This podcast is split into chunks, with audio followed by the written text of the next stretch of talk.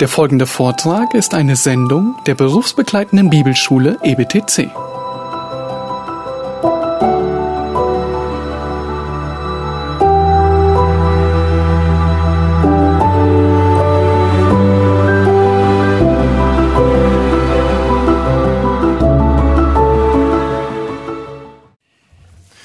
Ja, lasst uns um den Beistand des Herrn beten, bevor wir fortfahren. Wir schauen auf zu dir, unserem Herrn und Retter. Wie dankbar sind wir, dass wir dich kennen dürfen und noch mehr, dass du uns erkennst. Ja, wir sind dein. Und wir beten, dass auch jetzt fortfährst, uns zu lehren. Wir beten, dass du nicht aufhörst, uns zu befestigen im Glauben an die Wahrheit. Wir beten, dass du uns gründest in deinem Wort. Wir können dir nie genug dafür danken, dass du gesprochen hast. Durch die Propheten über all die Jahrhunderte, Generationen und dann am Ende dieser Tage im Sohn, in unserem Herrn Jesus Christus. Wir befehlen uns dir an, dass du uns beistehst. Gib uns rechtes Verständnis über dein Wort Hilf uns, dass wir auch aufmerksam bleiben können und dass wir all das, was wir miteinander bedenken und behandeln, dass wir das behalten können, im Herzen behalten. Wir sind auch dabei und darin auf dich angewiesen. So vertrauen wir dir und danken, dass du mit uns bist. Amen. Ja, gut gegessen, das tut gut. Aber ein Nebeneffekt ist, dass man äh, gerne ein bisschen schläfrig wird. Es wurde gesagt, dass ich äh, schwedischer Staatsbürger bin. Ich bin drei Jahre in Schweden zur Schule gegangen. Und zwar da, wo ich lebte, ist ganz nahe der schönen schwedischen Landschaft Dalarna. Wer schon in Schweden gewesen ist, kennt das vielleicht. Dalarna. Und äh, Dalarna ist sehr bekannt äh, wegen der dort und auch bis heute äh, sehr liebevoll gepflegten äh, alten Bräuche. Und dort kann man auch viele solche Bauernmalereien finden, auch die Kirchen schön gemalt, bemalt. Und es war noch bis im 19. Jahrhundert so, Schweden ein lutherisches Königreich. Und da war es von der Behörde verordnet, jeder Schwede musste am Sonntag zur Kirche gehen und Predigt, Evangelium und Predigt hören. Das war Pflicht. Nun in diesem Land, wo viele in kleinen Siedlungen wohnen, weit äh, weg von der nächsten Kirche, dort war es erlaubt, aber einem gewissen Abstand, wenn man so und so weit weg, ich glaube mindestens eine schwedische Meile, das sind zehn Kilometer, und damals muss man ja zu Fuß gehen, oder im Winter mit diesem äh, besonderen Sort, mit dieser besonderen Sorte Schlitten. Die durften sich in den Häusern versammeln und dann äh, jemand durfte dann aus der Lutherpostille eine Lutherpredigt lesen und man durfte Lieder singen, mehr nicht. Also das war behördlich reglementiert. Freikirchen gab es noch nicht, sie waren noch nicht erlaubt. Nun war es auf alle Fälle so, die ganze äh, Bevölkerung am Ort, wenn eine Kirche war, kam dann am Sonntag zur Predigt. Und jetzt muss man bedenken, die Bauern, die stehen ja sehr früh auf, die standen um fünf oder noch früher auf, haben die Kühe gemolken, den Stall gemacht. Und dann gingen sie mit Frau und Kindern in die Kirche. Und die hatten natürlich, wie die Bauern, wenn es in der Schweiz ist so, ein erstes Frühstück, bevor sie melken gehen, nach dem Melken, nach dem Stall, ein zweites Frühstück. Ja, und dann in die Kirche. Und dann war die Predigt. Und dann überkam viele dieser Bauern, dieser Landmänner langsam der Schlaf. Und da hatten sie eine sehr gute Einrichtung in diesen Kirchen. Und man kann das dargestellt finden, so auf, eben auf äh, Malereien. Und es ist auch in der Literatur erhalten. Die gingen so durch die Reihen hier, wären also zwei Reihen, und die hatten alle eine lange Route. Und die hatten einen sehr schönen Namen, auf Schwedisch Spögubbar hießen die, Spögubbar. Das sind Routenmänner. Und die gingen so ganz würdig und still durch die Reihen und jemand am Einnicken, zack, bekam er eins auf den Kopf gezwickt. Und so blieben sie wach. Und ich weiß nicht, zu welchen Mitteln ihr greifen wollt, dass ihr wach bleiben könnt. Ja, das hat jetzt vielleicht auch ein bisschen dazu beigetragen. Darum habe ich das ja gesagt.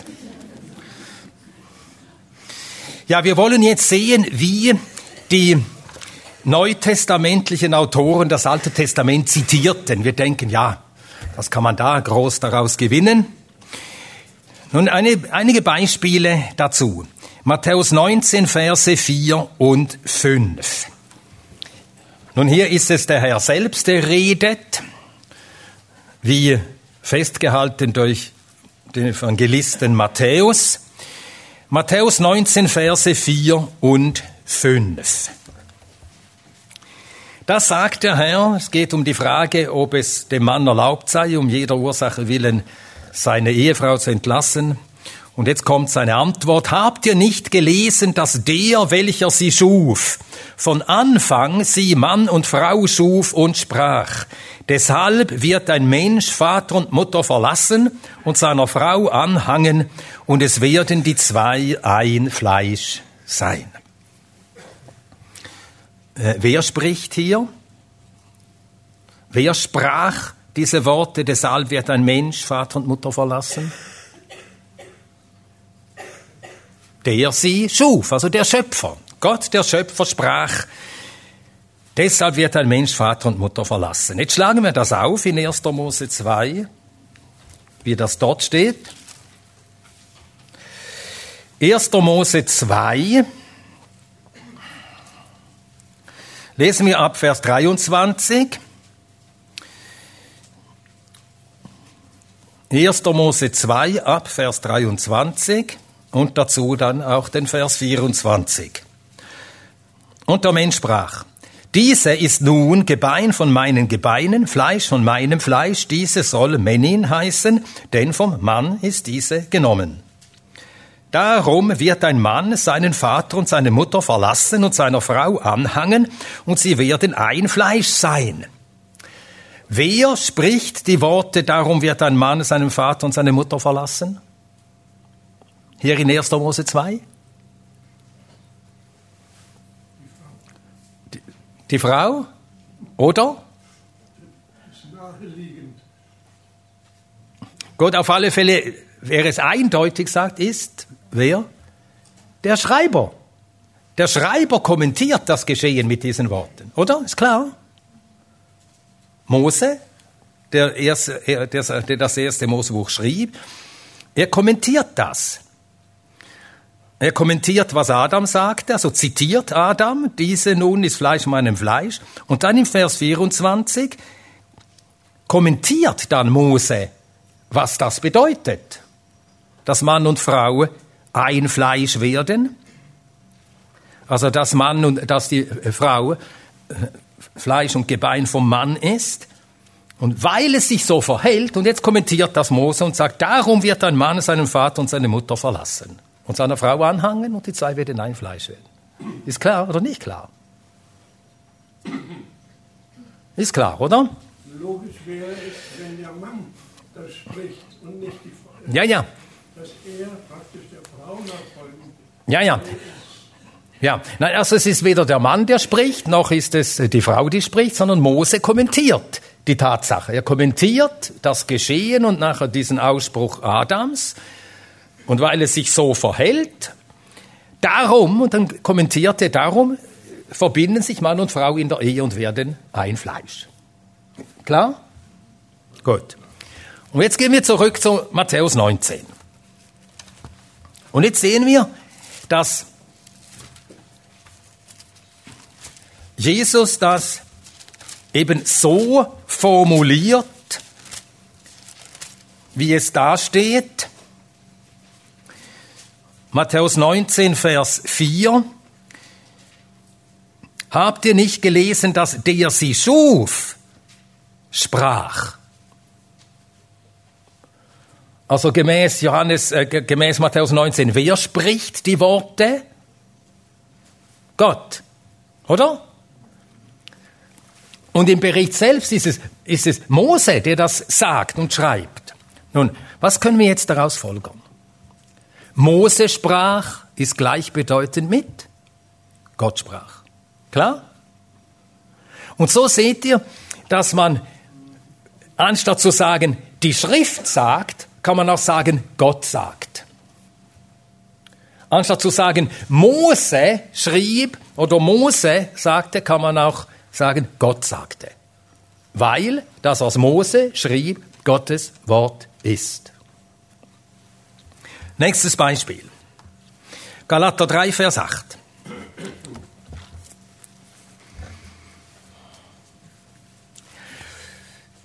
Galater 3, Vers 8.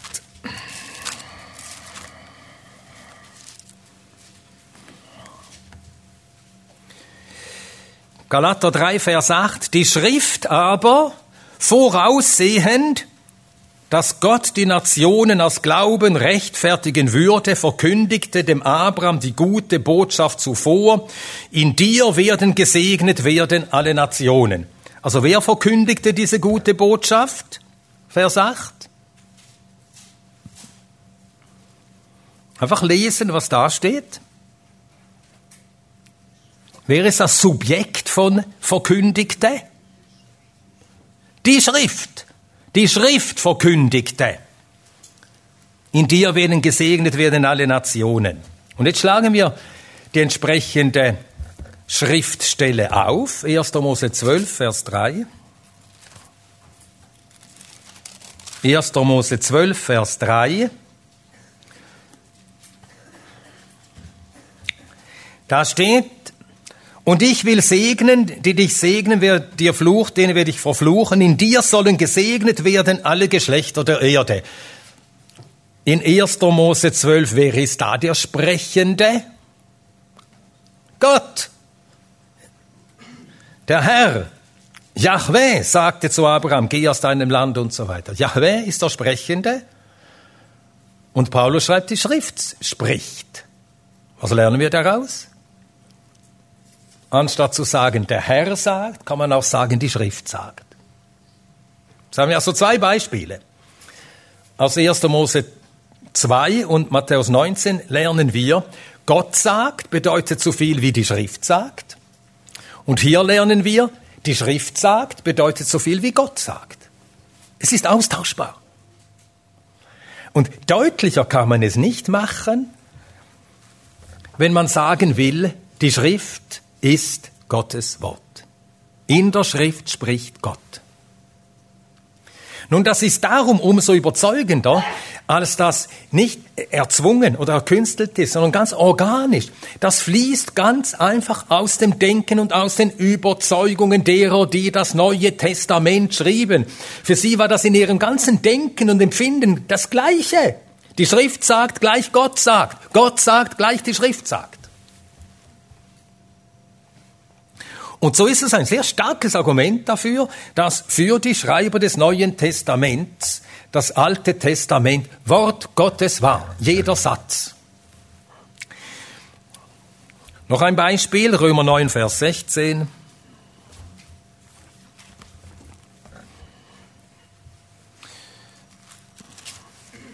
Römer 9, Vers 16.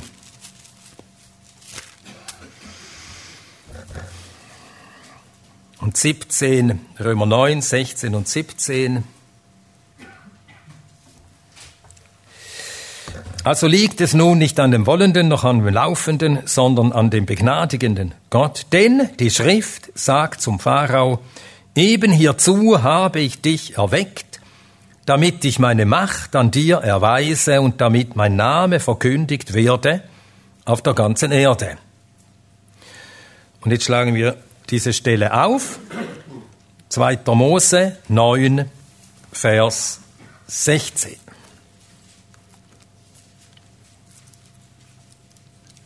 2. Mose 9, Vers 16.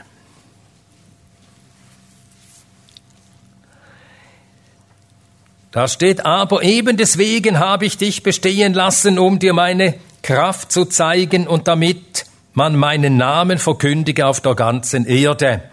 Wer ist hier der Sprechende? Wer sagt das?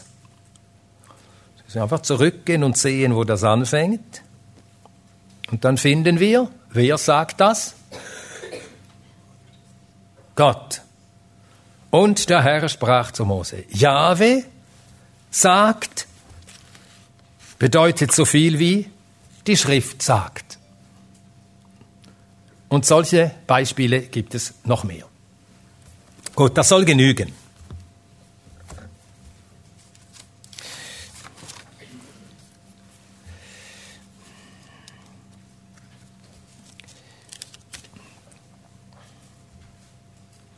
Nun, es war allen Gläubigen, also nicht nur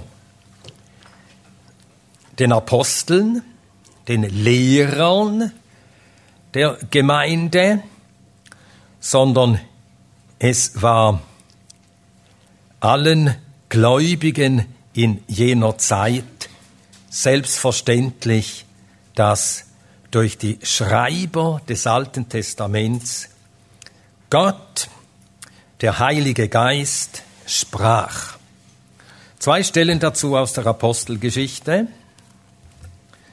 Apostelgeschichte 1, Vers 16.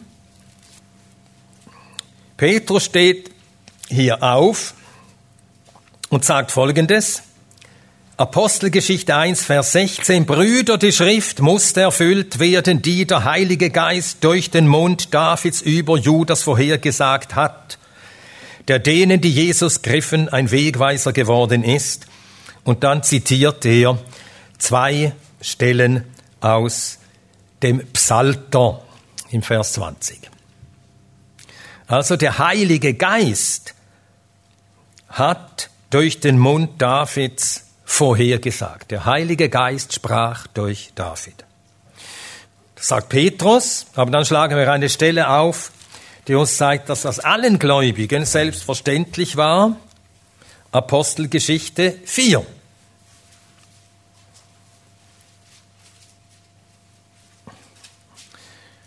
Vom Vers 23 an bis zum Vers 25. Apostelgeschichte 4, die Verse 23 bis 25. Als sie aber freigelassen waren, Petrus, Johannes, vom Verhör vor dem Hohen Rat freigelassen, mit Drohungen entlassen, als sie freigelassen waren, kamen sie zu den Iren und berichteten alles, was die hohen Priester und die Ältesten zu ihnen gesagt hatten. Sie aber, als sie es hörten, also all die Gläubigen, die dort waren. Sie, als sie es hörten, erhoben einmütig ihre Stimme zu Gott und sprachen, also gemeinsamer Glaube, gemeinsame Überzeugung kommt zum Ausdruck. Herrscher, der du den Himmel und die Erde und das Meer gemacht hast und alles, was in ihnen ist, der du durch den Mund deines Knechtes David gesagt hast. Warum toben die Nationen und sind eitles die Völker? Also es war allen Gläubigen Selbstverständlich. Im Psalter spricht der Herr selbst durch den Mund Davids. Die Worte Davids sind Worte des Herrn selbst.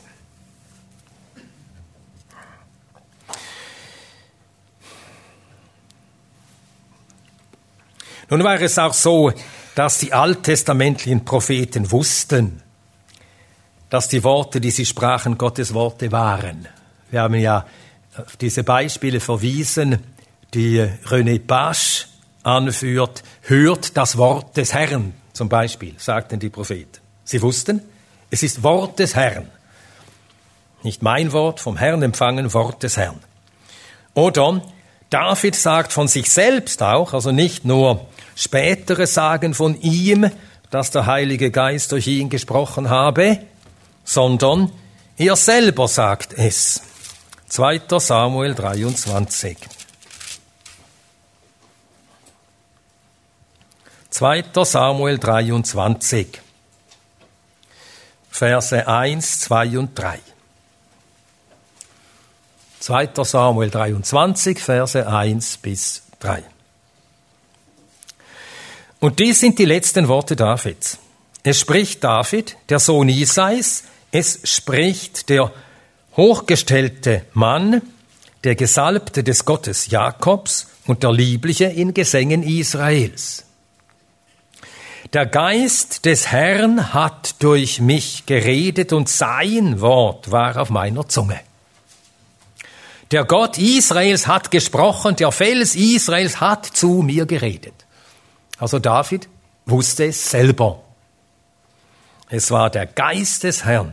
Es war der durch ihn sprach. Es war das Wort des Herrn, das auf seiner Zunge war, als er, als er liebliche in Gesängen Israels diese Gesänge, die Psalmen, schrieb. Gut, so viel zur Autorität des Alten Testaments. Jetzt wenden wir uns der Autorität des Neuen Testaments zu.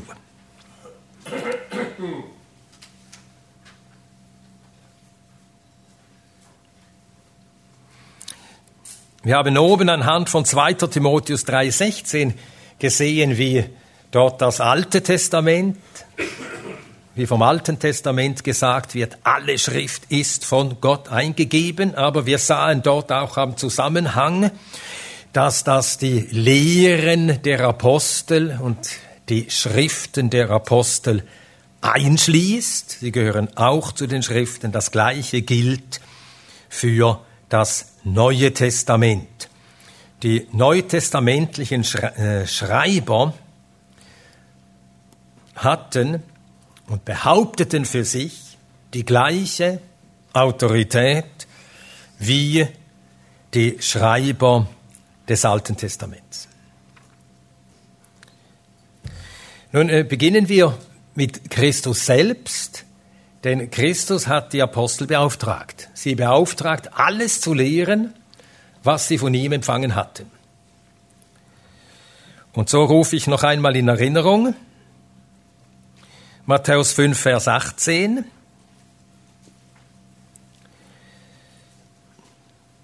Denn wahrlich, ich sage euch, bis der Himmel und die Erde vergehen, soll auch nicht ein Jota oder ein Strichlein vom Gesetz vergehen, bis alles geschehen ist.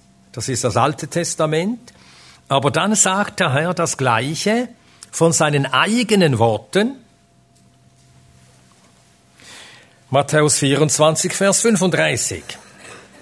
Matthäus 24, Vers 35.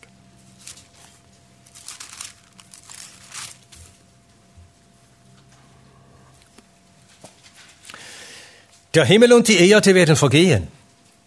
Meine Worte aber sollen nicht vergehen. Das heißt, dass seine Worte bleibende Worte sind, wahre Worte sind, Worte Gottes sind. Und er sagte selbst, dass er alles, was er lehrte, vom Vater, also von Gott empfangen hatte. Alles, was er lehrte, hat er vom Vater empfangen. Äh, wo erfahren wir das? An welcher Stelle sucht ihr? Dass, wenn ihr einen Beleg dafür finden wollt, dass Jesus die Worte, die er sprach, vom Vater empfangen hatte? Ja, im Johannesevangelium, ganz genau. Johannesevangelium äh, schlagen wir zunächst auf Johannes Kapitel 7. Johannes Kapitel 7.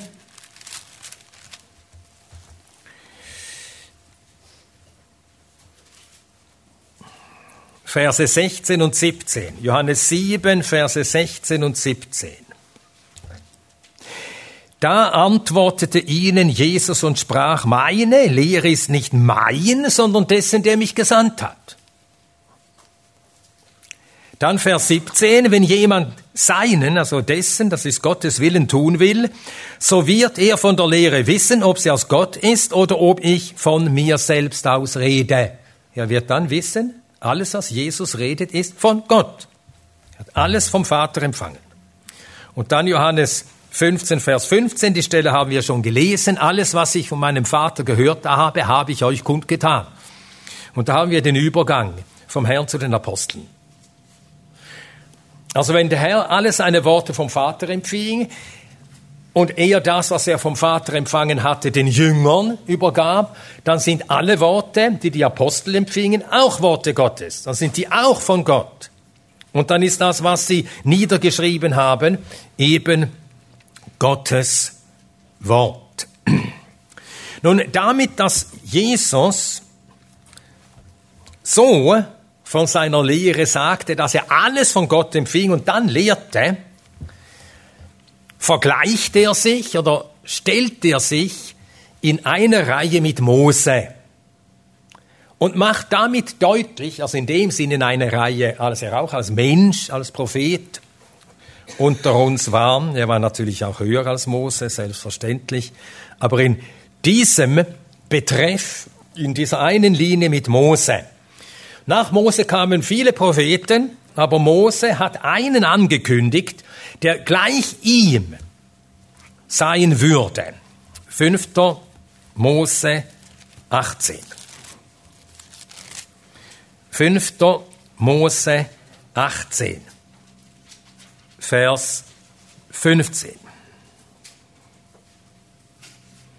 und 18. 5. Mose 18, 15 und 18, 18.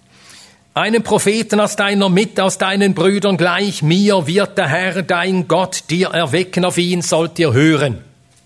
Und dann Vers 18, einen Propheten gleich dir will ich ihnen aus der Mitte ihrer Brüder erwecken. Ich will meine Worte in seinen Mund legen. Und er wird alles zu ihnen reden, was ich ihm gebieten werde. Nun in untergeordnetem Sinn galt das von allen Propheten, dass Gott seine Worte ihnen in den Mund legte und dass sie das redeten, was er ihnen befahl. Aber hier vergleicht Mose diesen hier angekündigten Propheten, einen besonderen Propheten, mit der Rolle, die Mose hatte. Was war denn die besondere Rolle Moses? Und darin sticht er hervor unter allen Propheten des Alten Testaments und überragt sie alle. Worin? Als, ja, er hat mit Gott von Angesicht zu Angesicht gesprochen und er hat in Israel, er hat das Volk, dem Volk Israel, diese geschriebene äh, Offenbarung Gottes gegeben, die Worte des, des äh, Bundes.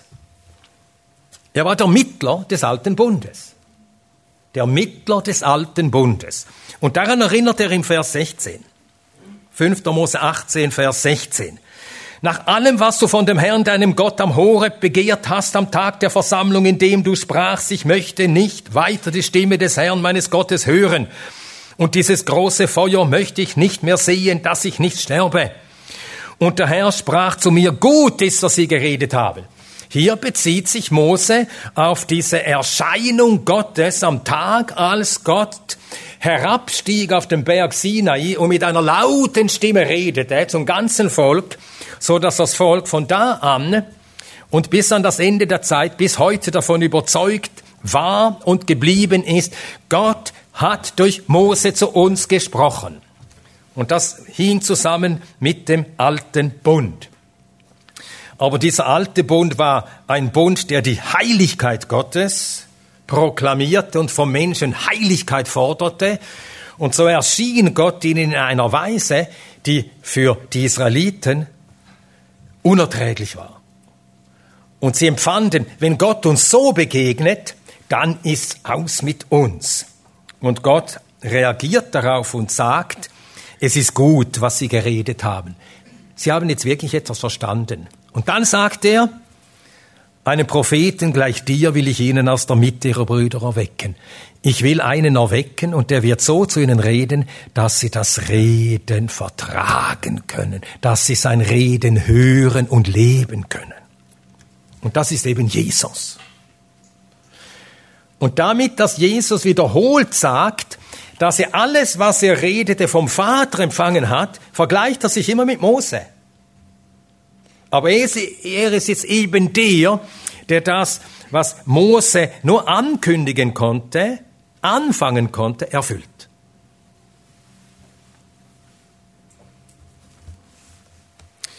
Wir werden daran noch einmal denken, wenn wir zur Entstehung des Kanons kommen.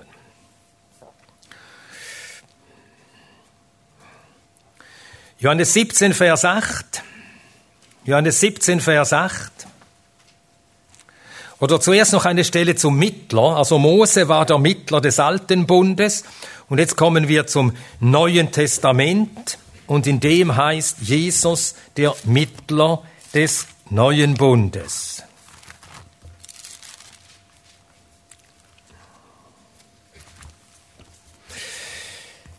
Hebräer Kapitel 8, Vers 6.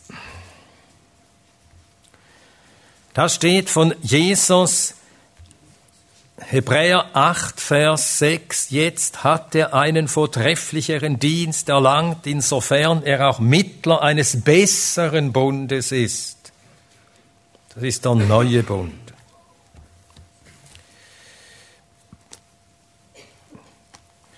Und alles, was er vom Vater empfing, das hat er eben als Mittler weitergereicht. An die Apostel. Jetzt lesen wir Johannes 17, Vers 8. Johannes 17, Vers 8.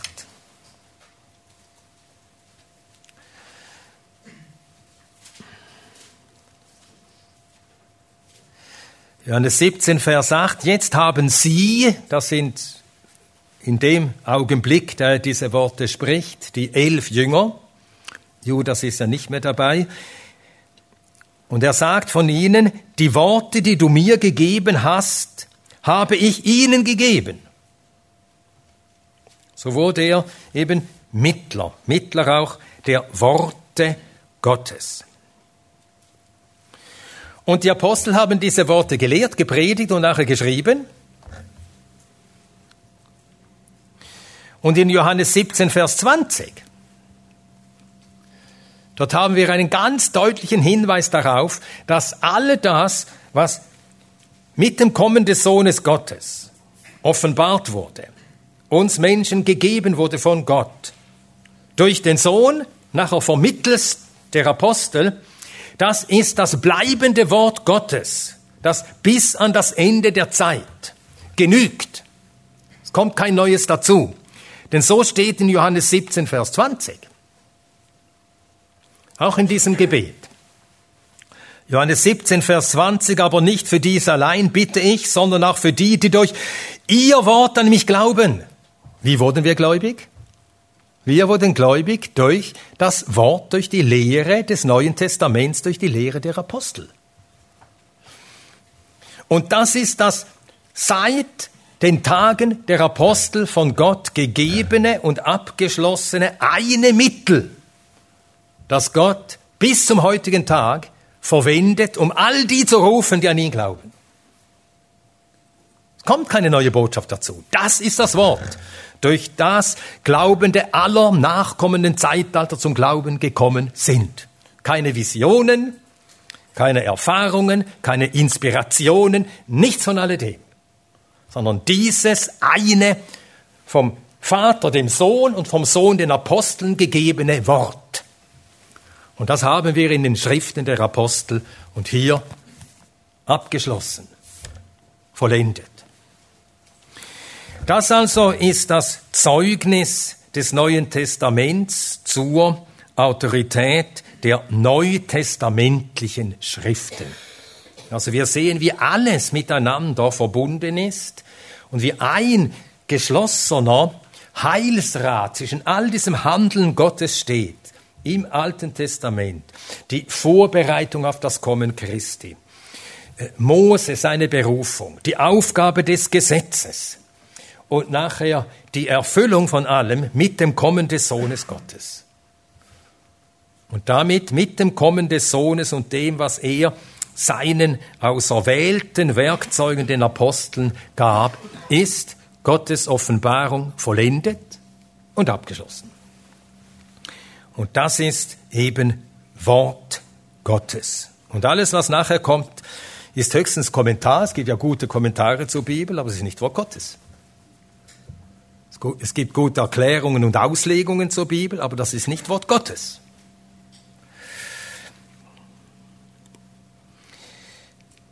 Aber das Neue Testament ist Wort Gottes. Nun haben wir das Selbstzeugnis der Apostel zu ihren eigenen Schriften. Die Apostel, die wussten das. Sie wussten, dass sie Empfänger göttlicher Wahrheiten waren, göttlicher Offenbarungen, die sie lehrten und die sie schrieben. Epheser Kapitel 3. Verse 3 bis 5.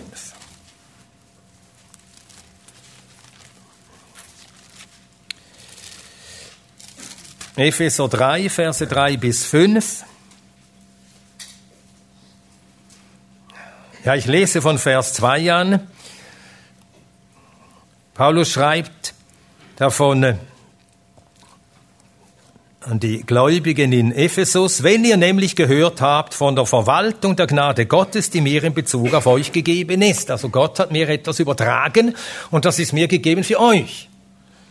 Die Gläubigen in Ephesus, die Gläubigen überall in Bezug auf euch gegeben, dass mir durch Offenbarung das Geheimnis kundgetan worden ist, wie ich es zuvor in kurzem beschrieben habe, woran ihr beim Lesen mein Verständnis im Geheimnis des Christus wahrnehmen könnt, das in anderen Geschlechtern den Söhnen der Menschen nicht kundgetan worden ist, wie es jetzt offenbart worden ist seinen heiligen Aposteln und Propheten im Geist. Also Paulus wusste, dass er als Apostel und als Prophet all das von Gott durch den Geist empfangen hatte. Er wusste, dass es nicht Menschenlehren waren. Er wusste, dass es nicht seine theologischen Gedanken waren. Er wusste, es ist von Gott gegeben, was ich lehre und was ich hier schreibe. Nun, es ist immer so, wenn Gott an und durch uns handelt, dann handelt er an uns nicht als äh, äh vollständig äh, äh, kaltgestellte oder ausgeschaltete, betäubte Puppen, sondern er lehrt uns und gibt uns Verständnis. Und das, was er, was er uns gelehrt hat und wir verstanden haben, das vermitteln wir. Nun, in, bei uns ist er natürlich in sehr untergeordneter Weise nicht zu vergleichen mit der Art, wie er mit und durch die Apostel gewirkt hat, so dass sie alles erstens richtig verstanden, zweitens es irrtumslos lehren konnten und auch schreiben konnten. Aber sie wussten es. Sie waren hellwach dabei. Hellwach. Nicht in Trance, nicht wissend, wie ihnen geschah. In 1. Thessalonicher 2, dort schreibt Paulus, 1. Thessalonicher 2 im Vers 13. Dort schreibt Paulus, dass das, was er in Thessalonich lehrt und predigte, dass das nicht Menschenwort war, sondern Gottes Wort. 1. Thessalonicher 2,13.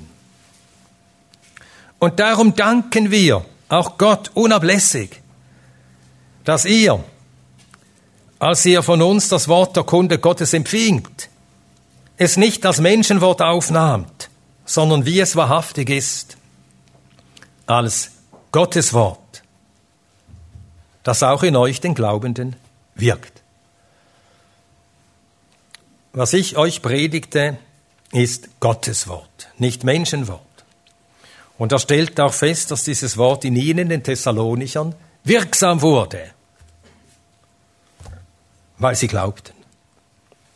Das auch in euch, den Glaubenden, wirkt. Und das ist ein weiterer Beweis dafür, es ist Gottes Wort. Es wirkt, es ist wirksam. Es macht aus Sündern Heilige. Es macht aus Dienern, Sklaven der Sünde, Knechte Gottes. Davon spricht der Paulus im ersten Thessalonicher Brief. In 1. Thessalonicher 4, 2 1. Thessalonicher 4, 2 schreibt er, Ihr wisst, welche Gebote wir euch gegeben haben durch den Herrn Jesus. Die Gebote, die ich euch gab, durch den Herrn Jesus, nicht von mir erfunden. Vom Herrn Jesus aufgetragen. Mit den Korinthern hatte Paulus bekanntlich auch Schwierigkeiten und er schreibt ihnen unter anderem in 1. Korinther 14, Vers 37. 1. Korinther 14, Vers 37.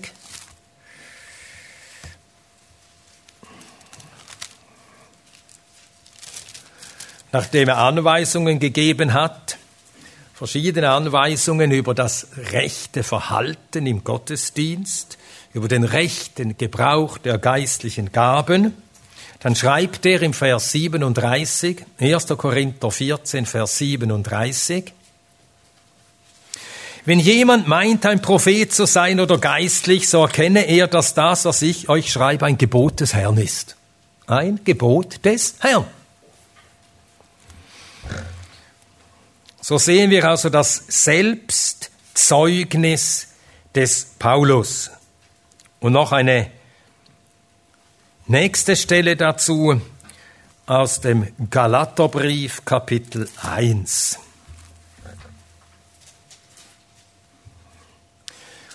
Zunächst Galaterbrief Kapitel 1, Verse 6 bis 9.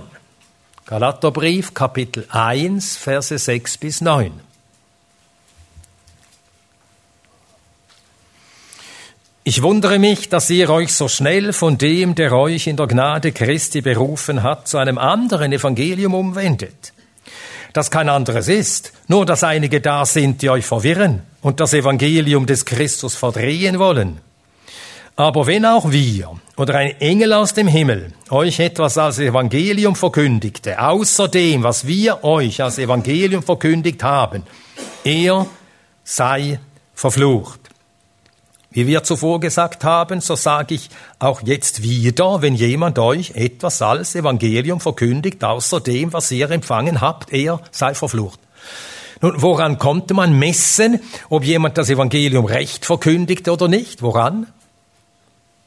an dem, was Paulus sie gelehrt hatte. Das heißt, was ich euch lehrte, ist das eine Evangelium und es gibt kein anderes. Und an dem müsst ihr alles messen, was da behauptet wird. Und so kann er doch nur reden, weil er weiß, es ist die Wahrheit Gottes, die ich empfangen habe und euch gelehrt habe. Sonst wäre das ja unerträgliche Anmaßung, wenn jemand das von sich sagte. Und entsprechend sagt er in Galater 1, Vers 12, was das Evangelium betrifft, Galater 1, Vers 12, denn ich habe es weder von einem Menschen empfangen noch erlernt, sondern durch Offenbarung Jesu Christi. Ich habe das Evangelium vom Herrn selbst gelehrt bekommen, empfangen. Und was ich euch lehre, ist sein Evangelium und es gibt kein anderes und an diesem müsst ihr alles messen. Diese Sendung war von der berufsbegleitenden Bibelschule EBTC. Unser Ziel ist, Jünger fürs Leben zuzurüsten, um der Gemeinde Christi zu dienen. Weitere Beiträge, Bücher und Informationen findest du auf ebtc.org.